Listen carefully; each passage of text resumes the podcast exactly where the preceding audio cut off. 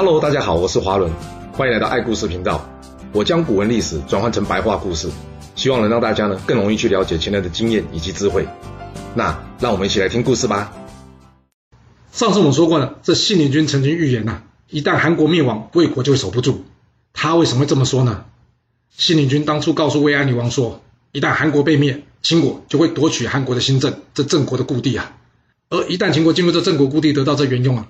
他们就可以掘开这营泽，水淹大梁了，到时大梁必定失守啊！之前孙武与白起已经示范过水淹楚国都城了，那你想，这王賁在来攻打魏国之前，难道他没有想过，一旦你魏国依据这天然的优势坚守不出，他该怎么应对吗？是的，你大梁城的优势是水多，但水太多就反而会成为你的劣势啊！于是王賁在一阵强攻无效之后呢，立即变化作战策略，那就是。掘开沟渠，引入黄河，他要来个水淹大梁城。眼看着滚滚河水朝着大梁城直冲而去，然而城中守军呢，却完全束手无策。就这样，在大水直冲大梁城三个月之后，大梁城终于经不起这河水冲击，部分地方轰然倒下，而随之而就是数十万的城中居民惨遭灭顶啊！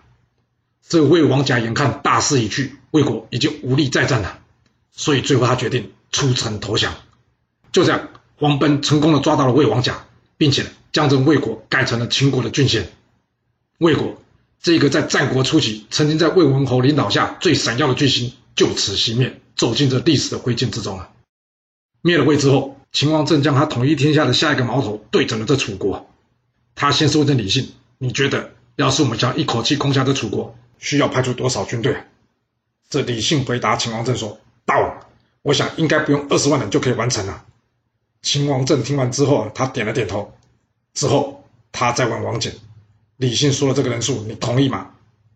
在这里要先打个岔，要注意啊！秦王政是先问下属，再问主官啊，这个顺序很重要啊。因为他是先问王翦，大概李信就没话可说了。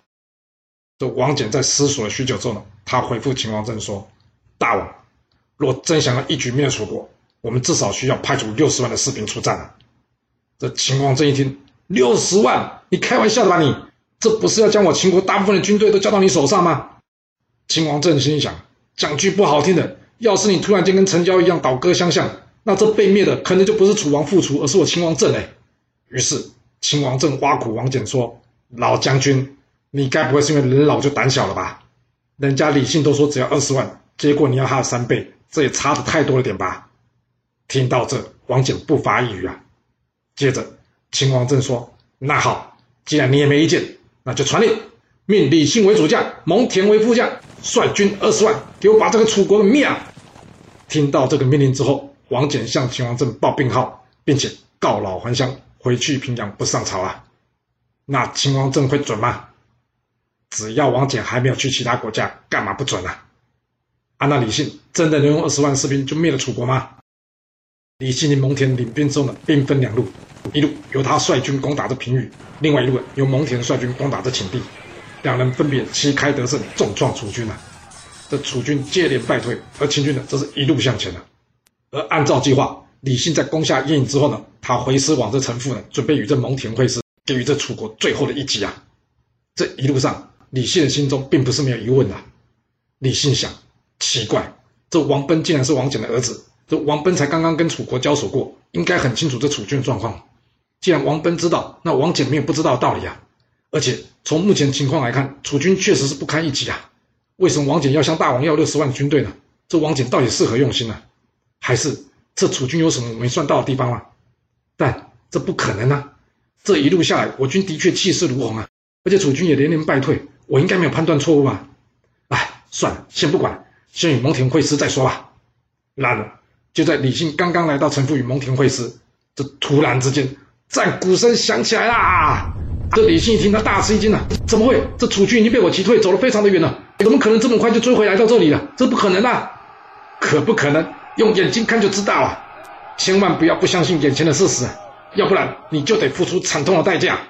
没错，李信虽然知道要赶紧下令让秦军准备应战，然而刚刚会师的秦军啊，尚未完成整顿啊，根本是乱成一团，这让楚军抓到了绝佳反攻的机会，于是。楚军在大将项燕的领导之下呢，开始展开对秦军的反扑啦！此战，秦军惨遭楚军摧毁两处壁垒，杀了七个都尉，而更有大量的秦军呢战死于此。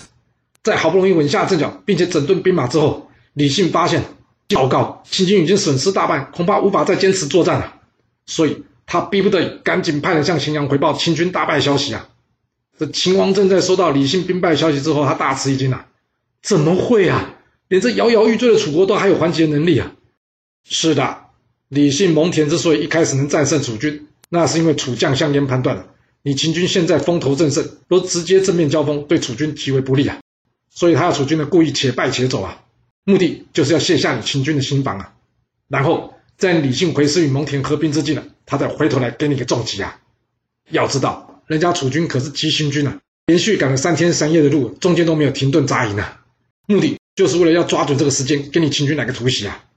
这项燕告诉楚军说：“看到秦国怎么样对赵国了吧？秦赵本一家，然而秦国对赵国可没手软呢。要是大家还想要自己的家园，不想遭到秦军屠城，那这一仗就是我楚军最关键的一仗。只要我们能歼灭这李信所率领的秦军精锐部队，那楚国就可以安全，我们家人也可以安全了。”在项燕的一番演说之下呢，这楚军全军上下拿出这置之死地而后生的勇气，拼死一搏，与这秦军展开决战。加上秦军因为事前没有防备啊，所以才会导致秦军兵败如山倒啊。那这样就结束了吗？还没嘞。这时候受秦国封赏在陈营的这个熊启啊，也就是当初与吕不韦一同剿灭嫪毐的这昌平君啊，为了担心自己的祖国楚国被灭啊，所以他起兵抗秦，连同这项燕啊一同反攻这秦国啊。这昌平君原先就是楚考烈王的庶子啊，在秦国已经当官很久了。这秦王政想都没想到，他竟然会起兵造反呢。这段史实有两个版本啊，一段是说呢，楚国被灭之后呢，项燕拥立的昌平君继续抗秦啊。不过呢，既然大部分的史料都显示项燕是在这楚国被灭之前就已经被杀了，所以我们这边先暂时用这个版本来继续我们的故事啊。这秦王政在收到李信战败报告以及楚国回师攻打秦国的消息之后呢，他收起了他的自尊心啊。立刻亲自前往这平阳，求着王翦出山来帮忙啊！一见到这王翦，他将前方战败的消息呢告诉这王翦，并且希望王翦呢回来来帮助他。王翦告诉秦王政说：“大王，您都说我是老将军了，而且我又有病了，只怕我是有心无力了，您还是另请贤人吧。”这秦王政回复王翦说：“将军，多的我不说了，一句话，你要怎么样才愿意回来帮我呢？”这王翦一听，他回答秦王政说：“大王。”若真要我领兵出征，还是那句话，必须要有六十万人，我才有把握能战胜楚国啊！秦王政一听，好，六十万就六十万，我的目标是灭楚，只要你能保证一句话，你可以灭楚，我就让你带上六十万大军去踏平这楚国的都城。这王翦向秦王政深深的鞠了个躬之后，他说：“大王，若给我六十万士兵，我还灭不了楚国，那我王翦就不会活着回到秦国来见你。不过，不过什么啊？”秦王问。王翦说：“大王，要是我此战顺利灭楚，我想要您同意赏赐我一间大一点的豪宅供我家人使用，另外还要多给我一些田地，这样我就可以好好照顾我的子孙。”这秦王这一听，他大笑说：“这一旦灭楚，这天下几乎就可以说是我大秦的，到时候我就给你一座超大的豪宅，还有很多的田地，怎么样？”这王翦回答他说：“那臣就先谢谢大王了。”说完，这秦王正下令，由这王翦领兵六十万代替李信。展开这场秦灭楚之战的第三部曲，也就是最终曲啦。出发之前，王翦前前后后总计五次派人去跟秦王政确认，确认什么？那就是啊，大王，你答应我的豪宅跟田地，你不能食言哦。这王翦的下属一看啊，老大你别了吧，从来都不知道你是贪财的人，怎么这次你一直找秦王跟他要赏赐啊？这样会不会惹怒大王啊？王翦跟大家说：“真是你们懂什么？你们眼中只看到大王将六十万大军交给我。”但是你们没看到的是，大王把他的命也交给我，你们知道吗？这六十万大军往前可以灭楚，但往后呢，可以灭秦啊！我若是不一直跟大王要这些东西，他哪里能放心下我一定会回来呢？他不放心我一定会回到秦国，那这仗只怕是不用打，我已经成为李牧第二了。我之所以要六十万大军呢，就是要显示我的无能；而之所以要这个豪宅田地呢，就是要显示我除了贪财没有其他野心了。你们不懂就别乱瞎起哄，知道吗？就这样。公元前两百二十四年，王翦与蒙敖的儿子蒙武一同率领六十万大军朝着楚国前进啊。那楚军呢？楚军数量说法不一，有说二十万，也有说三十万。不过不管多少，数量上都绝对低于秦军啊。所以之前大家说楚国有一百万人，那都是糊弄人的。来到前线之后，王翦立刻下令，秦军只守不出，不用与楚军对战。哇，有没有搞错？算你六十万人来楚国当装饰品哦。王翦为什么会这么用兵呢？他葫芦里到底是卖什么药的？你继续听就会知道了。这王翦不只是按兵不动，同时他还改善士兵的饮食，并且跟大家一起用餐呢。为什么一起用餐？因为这样就知道士兵们吃的是不是他所想要的了。就这样在前线磨磨蹭蹭了一年，一天，他问下面的人说：“哎，这士兵们平常都在做些什么？”下面的人回答他说：“现在大家都在玩一种投石头的游戏，顺便进行训练呢。”这王翦点点头说：“嗯，这样好，这下秦军终于可以派上用场了。听出来了吗？要是听不出来，可以回去听听看《战国》第三十八以及第三十九集李牧大破匈奴的那一段。其实，优秀的将领都了解啊，这连年征战所带给士兵的疲劳。所以，王翦真正目的呢，是要让秦军好好休息啊，准备这最激烈的一战。当然，也还有可能有另外一个原因呢。”那就是别让秦王政以为他战胜的非常轻松。那至于楚军呢？由于兵力上绝对弱势，楚军无法对秦军展开主动攻击啊，但却要承受着日夜担心秦军会突然攻打过来的风险，自然楚国的士兵就不容易获得真正的休息啊。眼看着秦军拖拖拉拉无意战斗啊，这时项燕想，实在没必要与秦军在这边干耗着，所以他决定先将部分楚军的移防离开这战场，以免大家僵持这么久却没交战，引来楚王的疑虑啊。然而，项燕完完全全没有想到，王翦就是在等你这一刻啊！楚军一旦决定移防，那就表示楚军的心态上已经没有准备要作战了。一个没有作战心态准备的楚军，遇上一个等待作战机会许久的秦军，这双方的士气高下立判了。所以，正当项燕开始调动楚军的同时，这王翦下令，秦军展开攻击。就在王翦的一声令下。这六十万秦军就像漫天黑压的蝗虫一样啊，朝向楚国猛扑而来啊！对于秦军突然间发动攻势，虽然项燕立即回师，并且拼死力抗秦军呐，然而双方不单是在数量上，连士气上都有差距啊！所以，就算这项燕再能带兵，他也无法阻止这楚军兵败如山倒的颓势啊！就这样，秦军一路追击楚军至祁南，也就是现在安徽省宿州市南方的这个祁县镇啊，这楚国大军几乎遭到秦军吞噬殆尽啊！而昌平君呢，则是战死于这乱军之中。那项燕呢？一说战死啊，另外一说项燕自知无力回天，他选择拔剑自尽啊。死之前，项燕向上天发了一个毒咒，什么毒咒？那就是非常有名的“楚虽三户，亡秦必楚”。什么意思？就是我楚国就算只剩下三户人家，将来也会灭了你秦国。不过，也有人说这三户指的是楚国屈锦昭三大家族。反正就是，即使弱小，只要团结一致，也必定能成功的意思啊！击溃项燕大军之后，王翦再接再厉，将这兵锋直指楚国都城寿春啊！面对秦国大军，这寿春城已经无还击能力啊！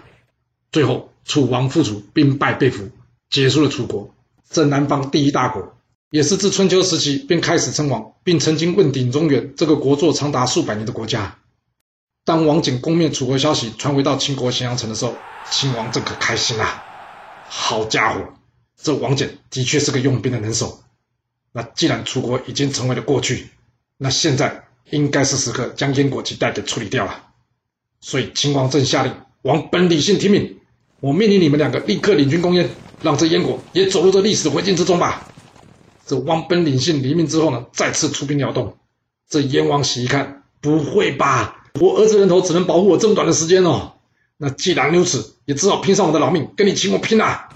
辽东一战，王奔李信进歼燕军啊！这燕王喜最后兵败被俘之后，秦国在燕国设置着辽东郡，而燕国这个当初周武王分封给少公氏，用来牵制各诸侯的北方国家，在努力挣扎了数百年之后，最终也走进了这历史之中啊！王本李信灭燕之后，便将秦军的矛头转向这代王赵家，不意外，赵家兵败被俘，至此。赵国也彻底的消失，而代地则纳入秦国，成为代郡。就在王本李信攻灭燕国的同时，另外一头，王翦及蒙只是进一步的南征，进攻百业，并且取得胜利啊。王翦最后呢，因此受封成为武成侯。短短五年之内，秦国就灭了三个国家。现在这战国七雄，秦国只剩下最后一个对手，那就是春秋的第一个霸主齐国。这秦王政下令，他命令王賁领军由燕国直接往南朝齐国出发，为这统一天下最后一块拼图揭开这场秦灭齐之战呐、那这睡了很久的齐王建，他会醒吗？面对秦军大军压境，这齐王建呢，赶紧组织军队呢前往这齐国西边呢，去抵抗这秦军。然而，从齐王建上任重用这相国后胜以来，齐国几乎已经四十年没打过什么仗了。这仓促成军的军队，怎么可能是秦国王奔、虎狼之师的对手呢？就这样，王賁一路长驱直入，来到秦国都城临淄城啊。眼看着大势已去，这齐国的相国后胜建议秦王建说：“大王，我看我们还是投降，别做困兽之斗了吧。”就这样，齐王建出城投降，之后被秦王给迁去了贡城。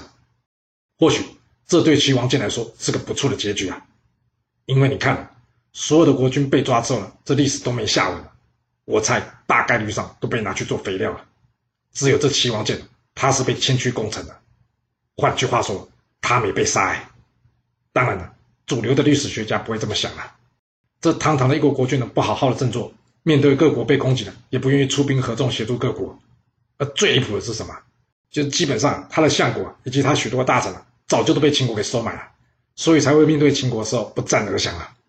不过不战而降真的是坏事吗？这样不就可以避免人民不必要牺牲吗？